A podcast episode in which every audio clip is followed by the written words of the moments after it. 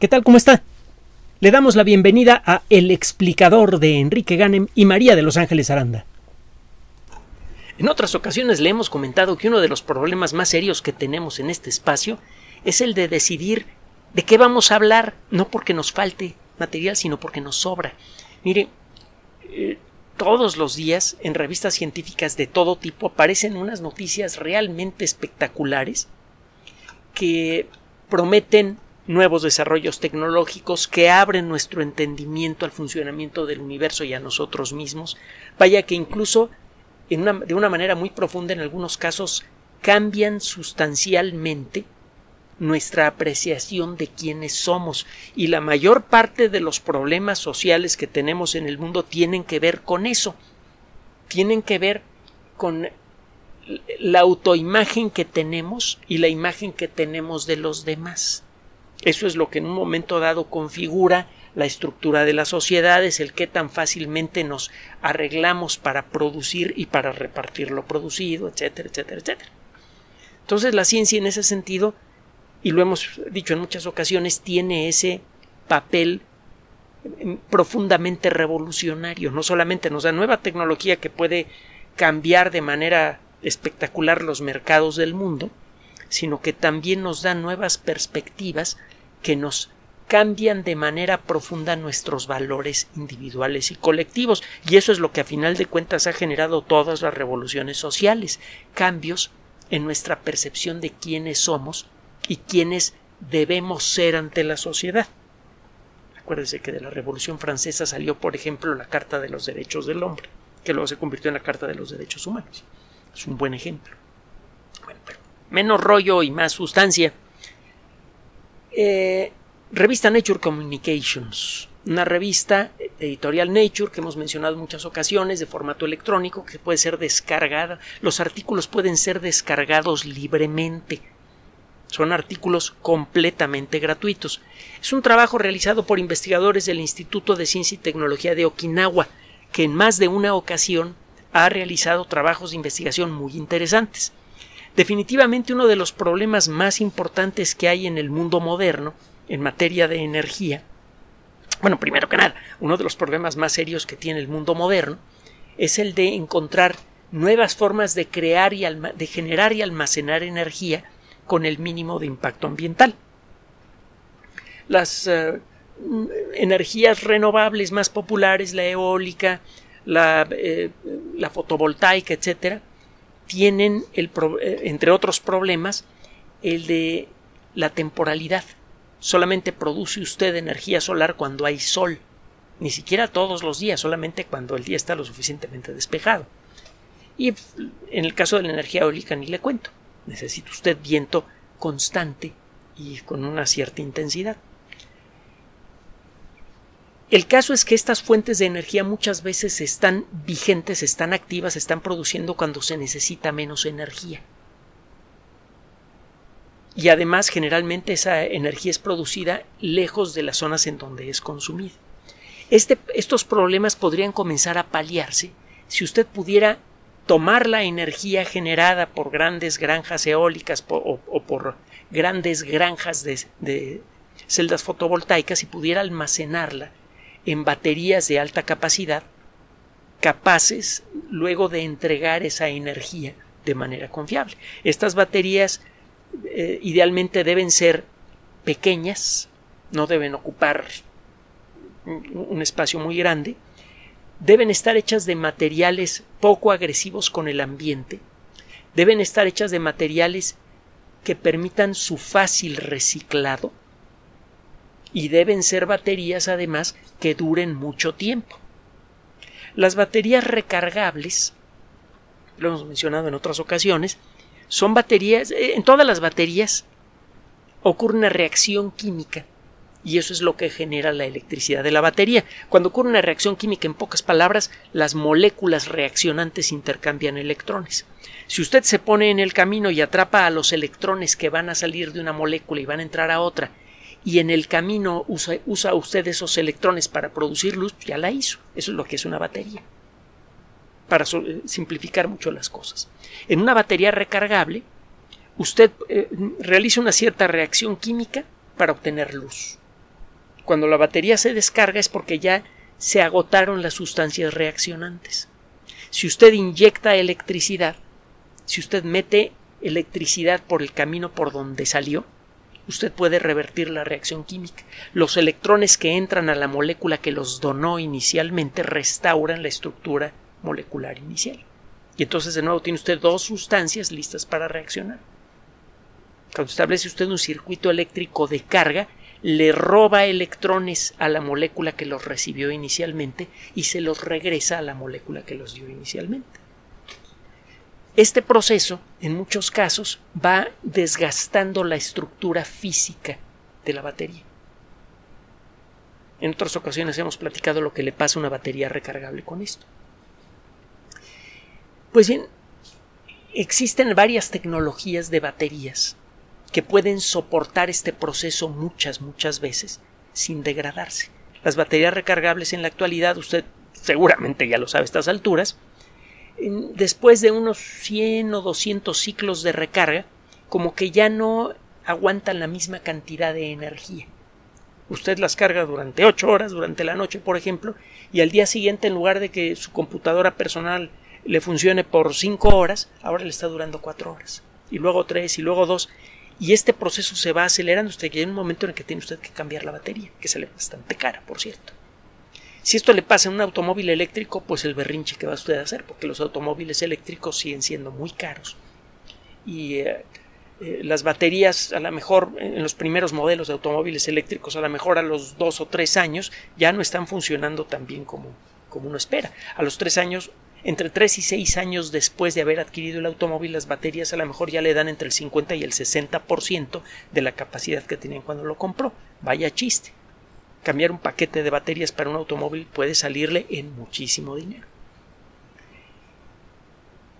Tiene tiempo entonces que los expertos en, eh, en, ciencia de materiales y en química y en otras disciplinas buscan tecnologías diferentes para baterías recargables. Y hay varias alternativas. Están las baterías líquidas, de las que ya hemos hablado en otras ocasiones, que son cosas grandotas del tamaño de un contenedor, que pueden guardar una cantidad de energía enorme pueden eh, usted sacar mucha energía de ellas sin que hagan cortocircuito, que es algo que no puede hacer con las baterías de litio clásicas. Y eh, además, estas baterías soportan muchísimos ciclos de carga y descarga. En principio, estas baterías pueden durar 25 o 30 años y son muy fácilmente reciclables, pero son enormes. Y si se pudiera hacer eso con baterías más chicas. Las baterías de litio en general son muy reciclables. No son tan fáciles de reciclar como las baterías líquidas, pero sí que son reciclables. Entonces, si usted quiere una batería que no tenga líquido en su interior y que sea compacta, como para meterla en un automóvil o en una computadora de nueva generación o en un teléfono de nueva generación, pues el litio es un, es un candidato, es un buen candidato. El problema es que las reacciones químicas en las que está involucrado el litio generalmente hacen que las fibras en donde está guardado el litio comiencen a romperse con cada ciclo de recarga. Al agrietarse estas fibras comienza a entrar oxígeno y eso empieza a envenenar la capacidad que tienen las, baterías de litio para capturar energía y luego entregarla. Tiene algún tiempo que este grupo de investigación de la Universidad eh, eh, del Instituto Tecnológico de Ciencia y Tecnología de Okinawa trabaja con, un, eh, con una variante de la batería de litio. Utilizan litio y azufre. Son los elementos químicos que generan las moléculas que participan en estas reacciones químicas que esquematizamos hace un ratito. se sabe, por echando cuentas, con base en lo que sabemos de la química del litio y del azufre, que una batería de litio y azufre debería poder guardar muchísima energía, prácticamente casi el doble que una batería de litio convencional. Y que podría ser mucho más duradera porque es más resistente químicamente a los procesos que degradan a las baterías de litio clásicas. El problema es que cuando usted trata de fabricar baterías de litio, el azufre que usted pone en la batería se difunde adentro del litio Usted quiere que las sustancias que van a reaccionar estén siempre separadas. Al momento de empezar a reaccionar, estas sustancias empiezan a intercambiar electrones y cuando están separadas, usted puede colocar unas plaquitas que toman los electrones que salen de una de las moléculas y puede poner otra plaquita en las moléculas que van a recibir los electrones. En el camino, esos electrones le sirven a usted para producir luz, movimiento, lo que usted quiera. Si las dos sustancias reaccionantes se disuelven una dentro de la otra, este proceso desaparece. No hay forma de encontrar eh, un lugar de donde están saliendo muchos electrones para poder generar un circuito eléctrico que le sirva a usted para, para mover el motor de un automóvil. Ese es el problema que hay con el sulfuro de litio.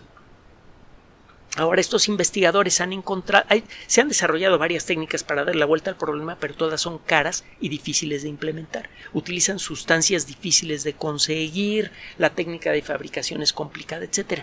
Este grupo está probando y lo reporta en Nature Communications un tipo de batería que utiliza sulfuro de litio y para mantener separados a los materiales reaccionantes utiliza dos sustancias muy fáciles de conseguir, que prácticamente no son agresivas con el ambiente y que, al igual que el resto de la batería, son fáciles de aislar cuando está usted reciclando la batería. Es decir, el nuevo modelo de batería de estas personas es muy duradero, es muy barato, fácil de fabricar y es ah, eh, muy fácil de reciclar.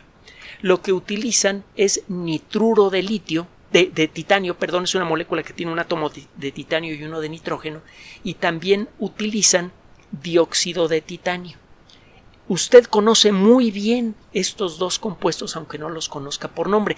El dióxido de titanio es un material eh, que cuando está en forma de polvo es de, un color eh, blanco muy, muy brillante, muy intenso, y se le utiliza como blanqueador para hojas de papel, para pasta de dientes y para un montón de productos, para productos de cerámica.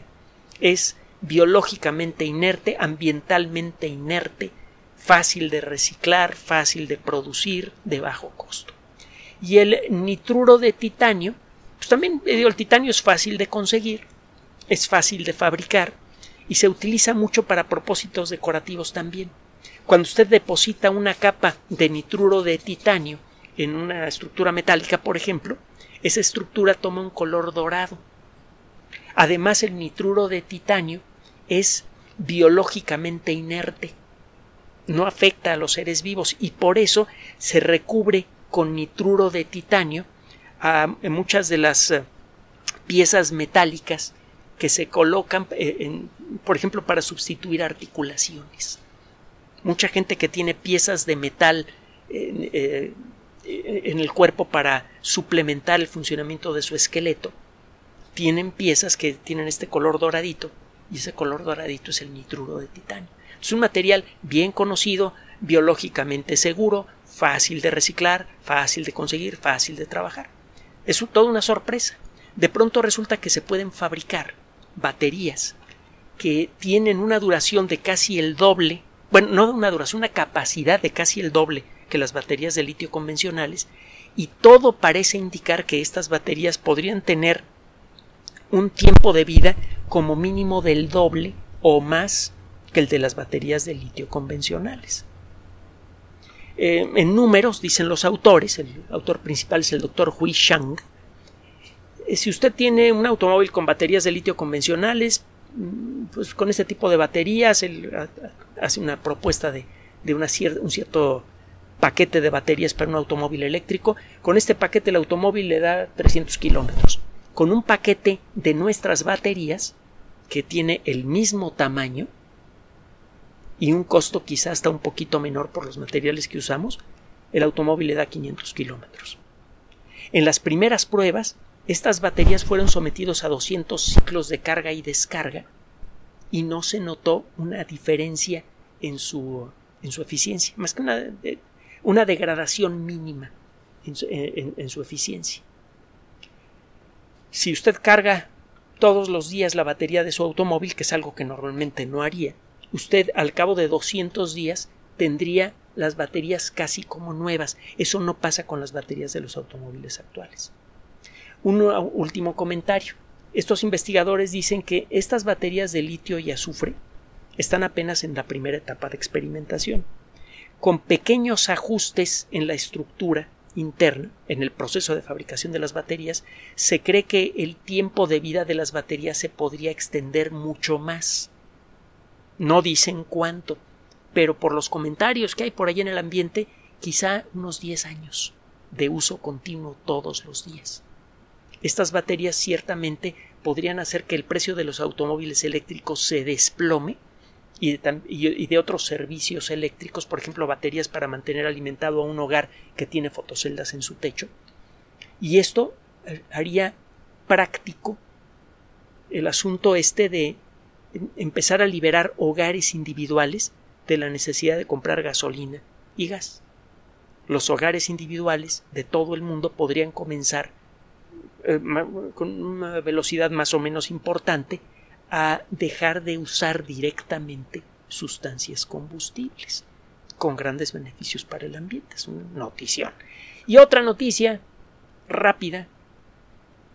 Un trabajo publicado, publicado, publicado en Advanced Science. Es eh, una eh, revista también eh, importante en el mundo de la ciencia. Hemos platicado en otras ocasiones de Advanced Science. Bueno, se ha hablado de muchísimas revistas. Se trata de una nota nanotecnológica. Uno de los grandes problemas que hay en el mundo moderno. Ah, por cierto, este artículo de Advanced Science, ciencia avanzada, es de acceso libre. Lo puede usted descargar libremente. Ponga, simplemente ponga Advanced Science y busque el artículo que fue publicado inicialmente el 18 de julio de 2021 y que desde entonces viene causando también mucho revuelo en, los, eh, en, el mundo especializado. Resulta que uno de los grandes problemas que hay con la medicina moderna es el de hacer llegar los medicamentos a donde de veras se les necesita.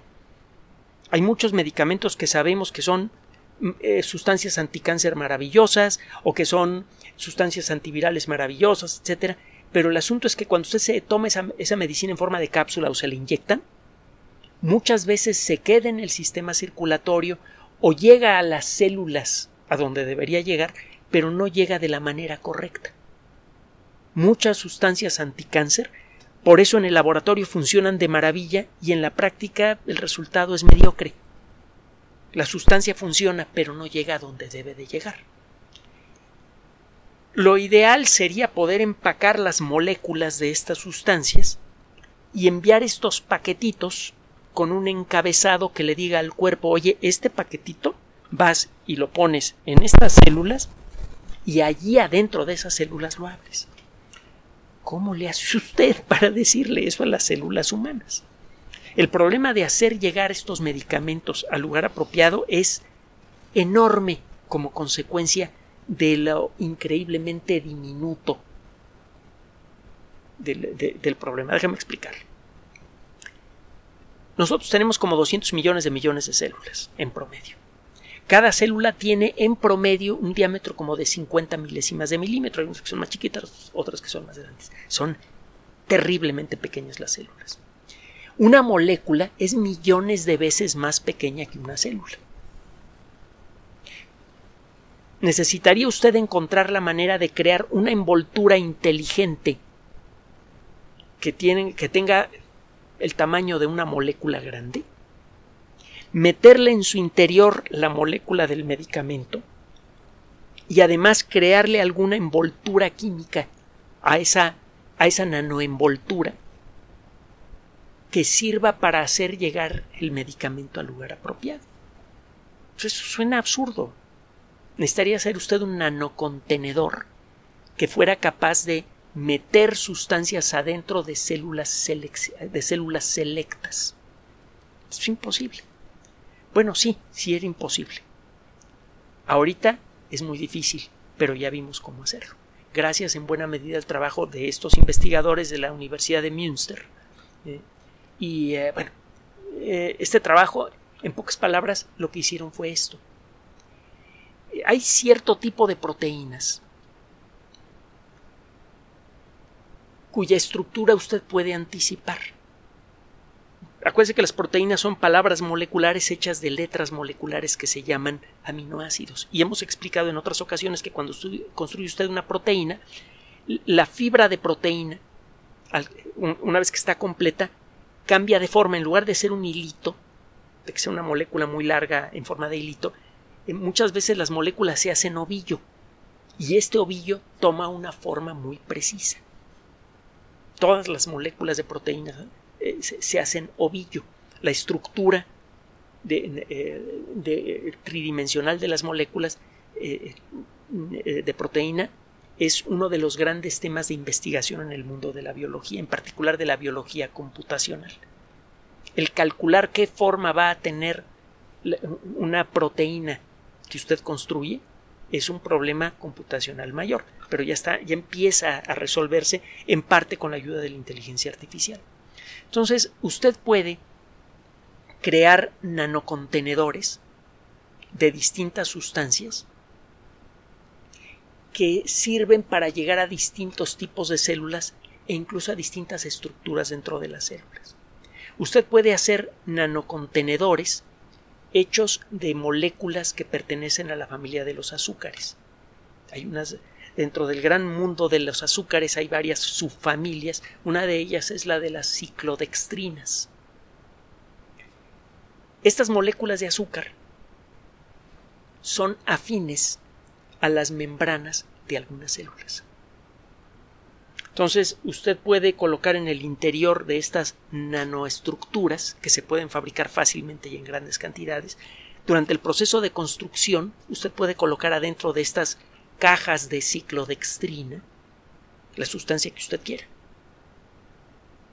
Y jugando un poco con la estructura molecular de la, de la caja de ciclodextrina, puede aumentar la probabilidad de que ciertas células se coman a estas eh, nanoestructuras. Las inyecta usted en la sangre, empiezan a circular por todo el cuerpo y en la mayoría de los casos cuando tocan a una célula simplemente rebotan encima. Pero cuando tocan a cierto tipo de células se diluyen en la membrana de la célula y dejan en su interior la sustancia activa. Si usted calcula la estructura molecular apropiada para su caja de ciclodextrinas, podría usted conseguir que estas cajas solamente se diluyan en la membrana de células cancerosas y la carga que traen es una sustancia que mata la célula.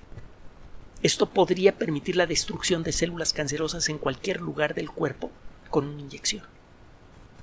Es algo que se viene buscando desde eh, por varios caminos diferentes desde hace algunos años con éxito al principio muy limitado pero cada vez creciente. Y estos investigadores además describen otro tipo de jaulas moleculares, algunas hechas de proteínas, otras hechas de grasa, que sirven para llegar a distintos tipos de células. Es decir, que estamos aprendiendo a fabricar contenedores que saben reconocer a qué células deben entregar su carga. Así como entregan un veneno a una célula cancerosa, estos nanocontenedores podrían incluir los elementos de edición genética, los elementos CRISPR-Cas, que sirvan para corregir genes en otro tipo de células. Es algo que ya se ha hecho en seres humanos por primera vez, lo anunciamos hace poco, ¿se acuerdan? Ya comienzan las terapias genéticas directas en seres humanos. Esta tecnología podría revolucionar de manera espectacular el mundo de la medicina y ya está casi lista para ser utilizada en seres humanos. Así que a lo largo de los siguientes 5 a 10 años podríamos ver un cambio espectacular en las terapias contra el cáncer, en la terapia contra enfermedades genéticas y muchas otras cosas, terapia contra virus, etcétera, etcétera, que habrían resultado inimaginables para la mayoría de los científicos especializados a finales del siglo pasado. Puras buenas noticias del mundo de la ciencia. Por favor, manténgase en contacto con nosotros frecuentemente para conocer cuáles son sus preferencias, cuáles son sus temas de interés. Gracias por su atención. Además de nuestro sitio electrónico www.alexplicador.net, por sugerencia suya tenemos abierto un espacio en Patreon, el explicador Enrique Ganem, y en PayPal, el explicador patrocinio por los que gracias a su apoyo sostenemos este espacio. Puede usted descargar gratuitamente estos audios en formato MP3 en Spotify y en iTunes como El Explicador sitio oficial y en SoundCloud como El Explicador y con formato de video en YouTube en El Explicador sitio oficial. Recuerde nuestras redes sociales de siempre, Twitter Enrique-Ganem y en Facebook Enrique Ganem sitio oficial El Explicador y los grupos que usted ya conoce. Finalmente, el explicador siempre somos María de Los Ángeles Aranda y Enrique Ganem. Gracias.